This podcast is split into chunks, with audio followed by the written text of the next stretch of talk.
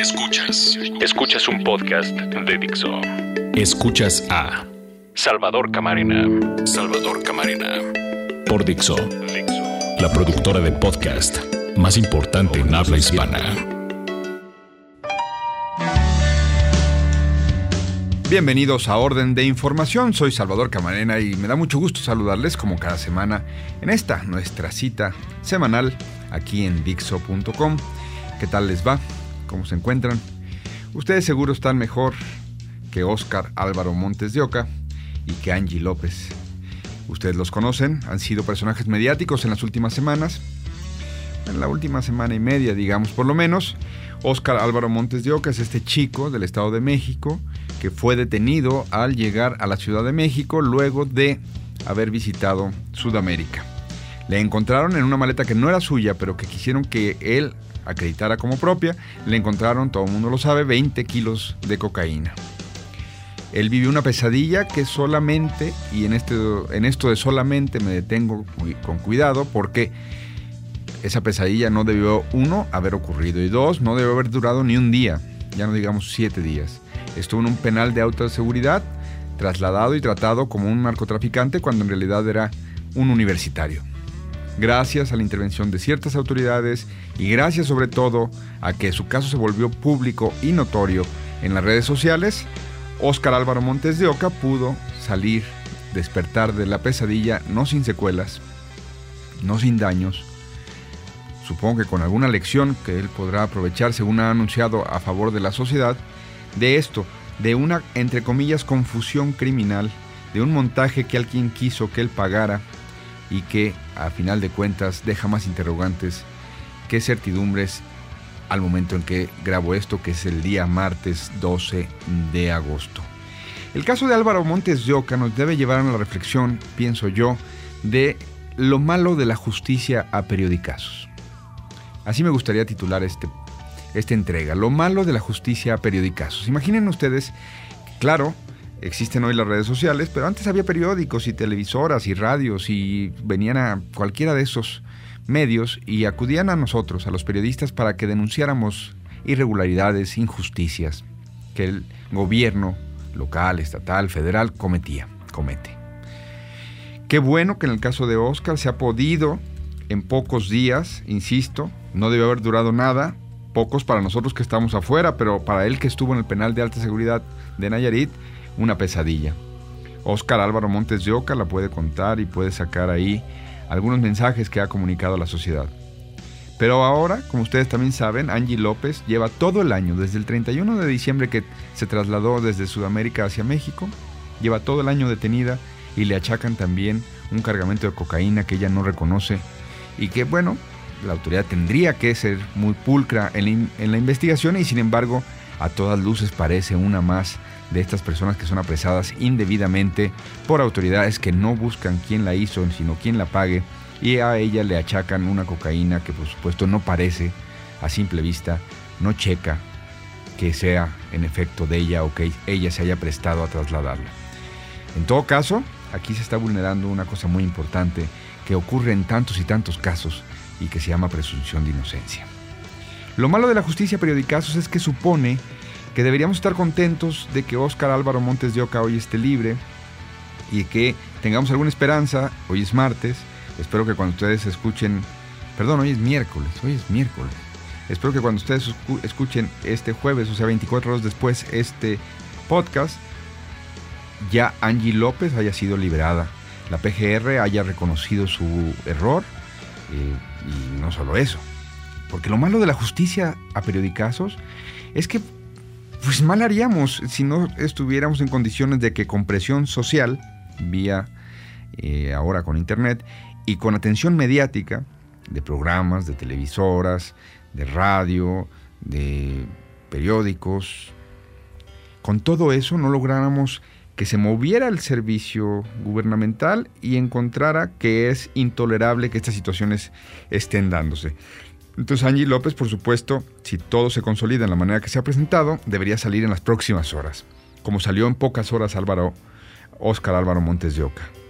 Pero si vamos a apelar a que cada vez que haya una injusticia en este país, vamos a tener que movilizarnos todos en las redes sociales y vamos a tener que movilizarnos todos a través de los medios de comunicación, no vamos a acabar nunca.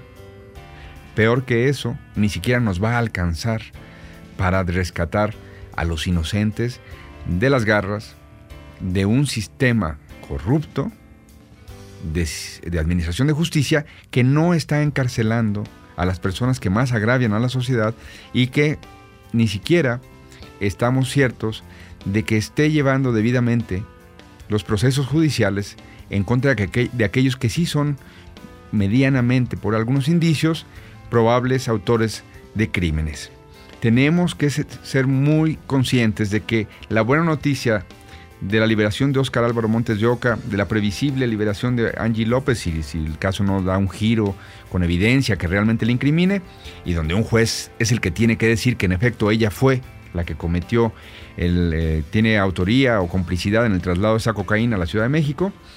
Pero tenemos que estar claros que así no vamos a resolver el problema, que no vamos a poder estar haciendo estos eh, avalanchas mediáticas en torno a casos donde evidentemente eh, hay una injusticia. Qué bueno que lo hagamos y hagámoslo cada vez que podamos, pero ¿por qué no nos abocamos también a resolver el problema de fondo? el gran hoyo de la justicia mexicana. Ha habido otros casos parecidos, como el de Jacinta Francisco Marcial. Ustedes recuerden esta indígena otomí, una abuela literalmente, que fue acusada en el 2006 de secuestrar a seis afis en un tianguis en Querétaro y estuvo presa tres años, del 2006 al 2009. Y solo otra vez, solo otra vez, a partir de presión mediática, pudo recobrarse, eh, se pudo poner luz a este caso, a esta injusticia flagrante y a partir de eso ella tardó meses, ¿eh? la Procuraduría General de la República en reconocer medianamente su error, porque ni siquiera se le ha reparado del todo el daño que se le provocó con ese encarcelamiento injusto. Bueno, cuando en 2009 fue liberada, también tuvo que intervenir la Suprema Corte de Justicia de la Nación, y yo recuerdo muy claramente cómo la ministra Olga Sánchez Cordero de repente dijo, oigan, es que debemos estar eh, pues aquí e, ante estas circunstancias ciertos de que funcionó el sistema de la justicia. No, no funcionó el sistema de la justicia. Lo que funcionó fue una presión mediática. Pero ¿cuántas Jacintas Francisco Marcial hay hoy en nuestro país? Indígenas, personas indígenas que están injustamente encarceladas o que están en la cárcel y todavía no han recibido su sentencia. ¿Cuántos Oscar Álvaros hay? ¿Cuántas Angie López hay? Bueno, hay datos del investigador Guillermo Cepeda, que es un investigador de la Universidad de ITESO, ahí en Guadalajara, que hablan de que alrededor de 95 97 mil personas, 95 mil, 97 mil personas, son eh, presuntos inocentes, es decir, personas que están en la cárcel detenidas sin que se les haya sentenciado.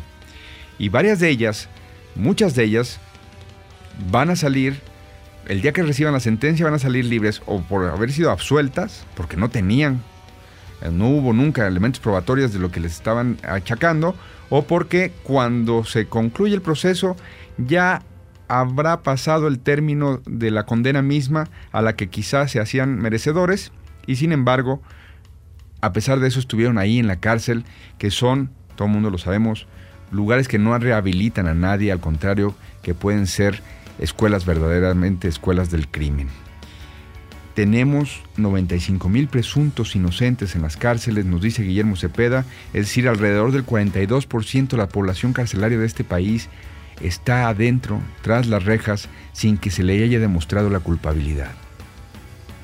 No nos va a alcanzar con toda la presión mediática.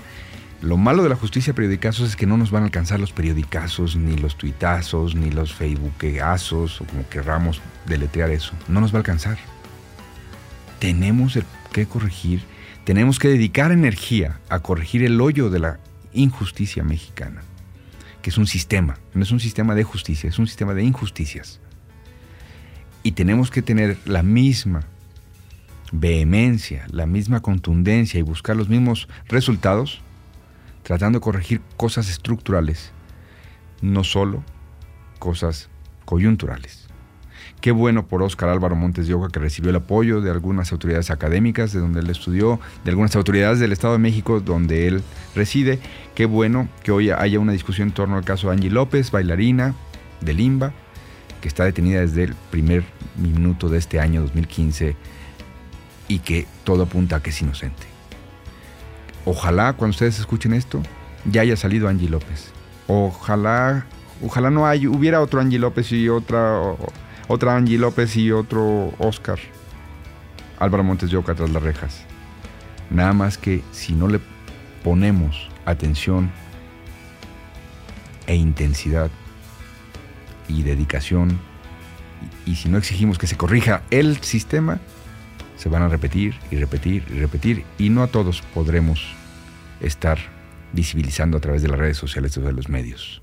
No a todas estas víctimas podrán ser rescatadas de injusticias. Soy Salvador Camarena, como siempre, muchas gracias por esta cita semanal. A sus órdenes en arroba salcamarena y como, y como cada semana aquí en Dixo.com.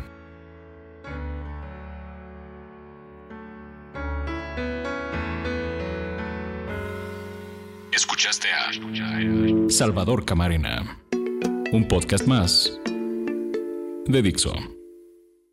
El diseño de audio de esta producción estuvo a cargo de Carlos Ruiz.